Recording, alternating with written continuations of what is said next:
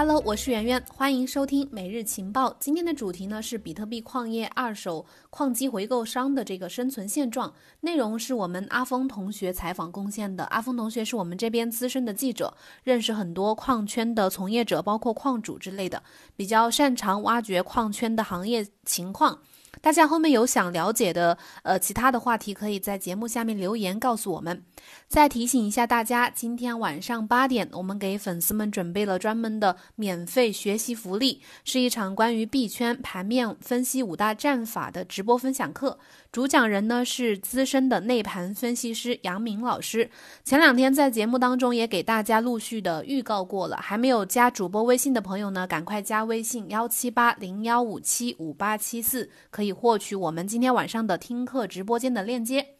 好了，废话不多说，下面进入我们今天的正式内容。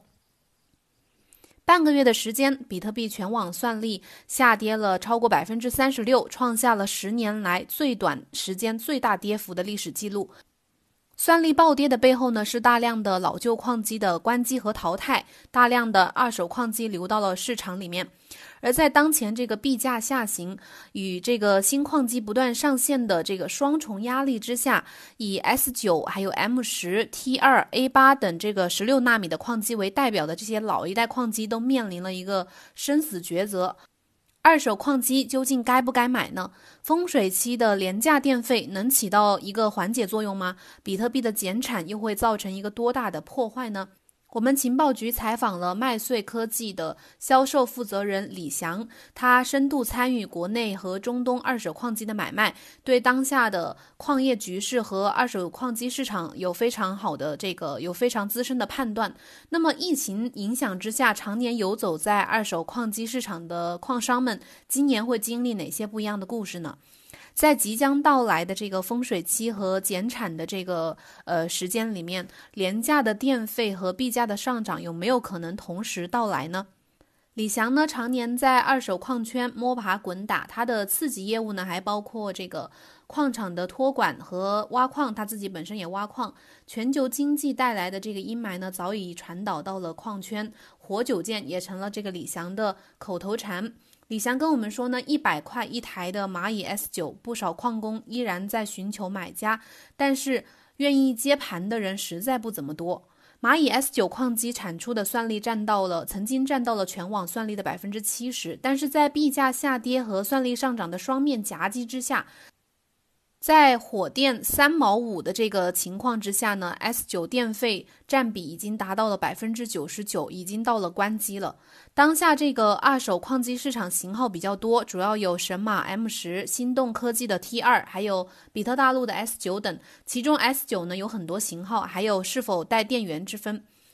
李翔经手的这个矿机售价一般是在一百块到三千元不等。以一台带普通电源的蚂蚁 S 九矿机为例，当前售价只要一百多块，而在这个二零一七年年底，这样的矿机售价能达到上万元。和那个时候相比呢，现在这个二手矿机的跌幅已经达到了百分之九千九百。根据比特大陆的官网，一台 S 九矿机的裸机重是四点五公斤，电源重三公斤。那么一百块的这个售价呢，简直就相当于把这个矿机当一块生铁去卖了。李翔感慨道：“S 九这些矿机呢，不分新旧，一律都是一百块到两百块。”他认为，任何跟金融沾边的都要心存敬畏。按照呃当下这个两毛二的水电，S 九每天的收益只有不到一块钱。五月中旬，比特币就要减产了，收益可能就只有不到四毛钱了。等风水期之后呢，这个二毛二的电费也没有了。假设币价没有大幅度的上涨的话，这些矿机基本上会彻底的退出。因此，这段时间买这种矿机的矿工呢，基本就是博一个短线收益。往后怎么办呢？天知道。根据不完全统计，单单这个 S 九型号的矿机呢，全网的出货量就超过了两百万台，加上同性能的这个竞品矿机，这个数字可能会更高。当前在呃神马 M 三十还有这个 S 十九 Pro 等一众高性能矿机的这个推动之下，比特币的算力也在不断的增长，更加挤压了 S 九啊，还有 M 十、T 二、A 八这些上一代老矿机的生存的空间。那么在即将到来的减产预期和风水期这个情况之下，会对矿业产生什么样的影响呢？二手矿机还值不值得我们来购买？预测未来比较难，但是回顾二零一九年这个莱特币减产前后的一系列的这个网络的变化，或许能够为现在，呃，是不是值得买二手比特币矿机能找到一个答案。回顾当时莱特币减产之后的这个全网算力变化啊，二零一九年八月份莱特币经历了减产，它的价格呢从最高点一百四十美金左右下跌到了十月份的六十美金之后，并没有反弹，紧接着一直下跌到了十二月份的不到四十美金，币价的持续下跌直接引发了矿业的崩溃。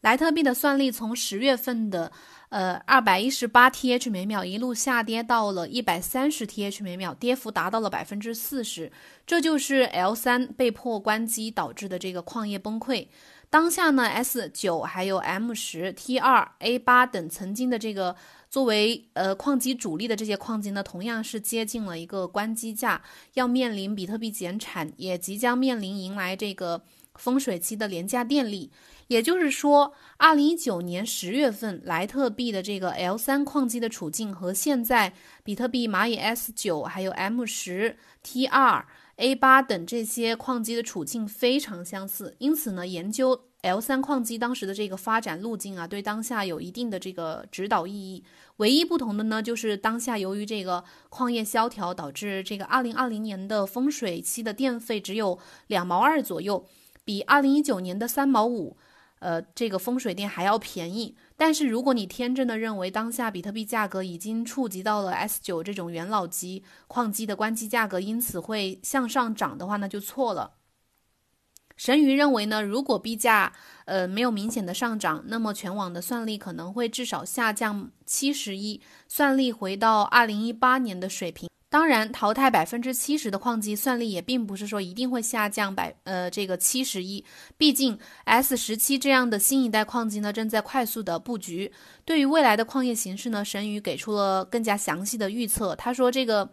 今年这一次减半呢，原本对矿工和矿机是一次非常大的冲击。在减半前呢，已经出现了大规模的关机，基本 S 九这类的矿机已经提前的退出了舞台。如果在减半之后出现了呃再一次的暴跌，那么再加上今年这个全球疫情等因素的影响，市场情绪恐慌，出现踩踏式的出逃，有可能造成短时间的这个死亡螺旋。经过洗牌和调整，市场情绪呢逐步恢复，再迎来一个新的周期。四月一号在一次访谈上呢。呃，江卓尔也被问到了这个减半后币价如果没有明显的上升，是否会引发矿难和新一轮的踩踏性的恐慌的时候呢？江主任他还表示，这个风水期会减缓矿工的成本焦虑，但是如果币价在风水期结束之后仍然没有明显的上涨，那么可能也会引发一部分的矿机关机，进而形成一次小的矿难。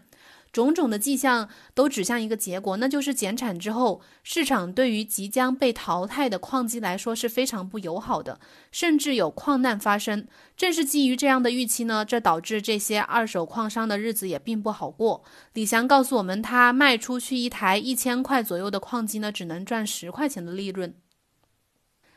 但是这么便宜的价格也没能吸引足够多的二手矿机的买家。他说，这是做二手矿机生意以来很少遇到的，即便是在二零一八年年底那样熊市的行情之下，都没有遇到过这样的情况。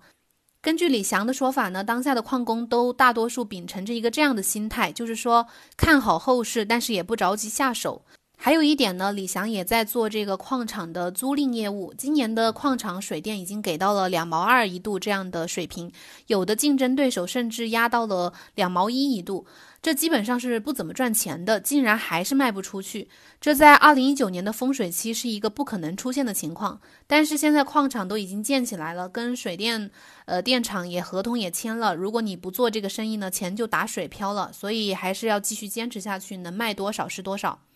面对当下的这个市场行情，李翔是非常无奈的。现在唯一说能稳赚的就只有两条路，一条就是拿到免费的电，只要是矿机就能用；另一种就是使用最优秀的新矿机，这样就能够吃几年的利润了。但是对于免费电，这个李翔表示，当下有一部分在电厂工作的有几台这个矿机的福利性电费，但是占比还是非常小。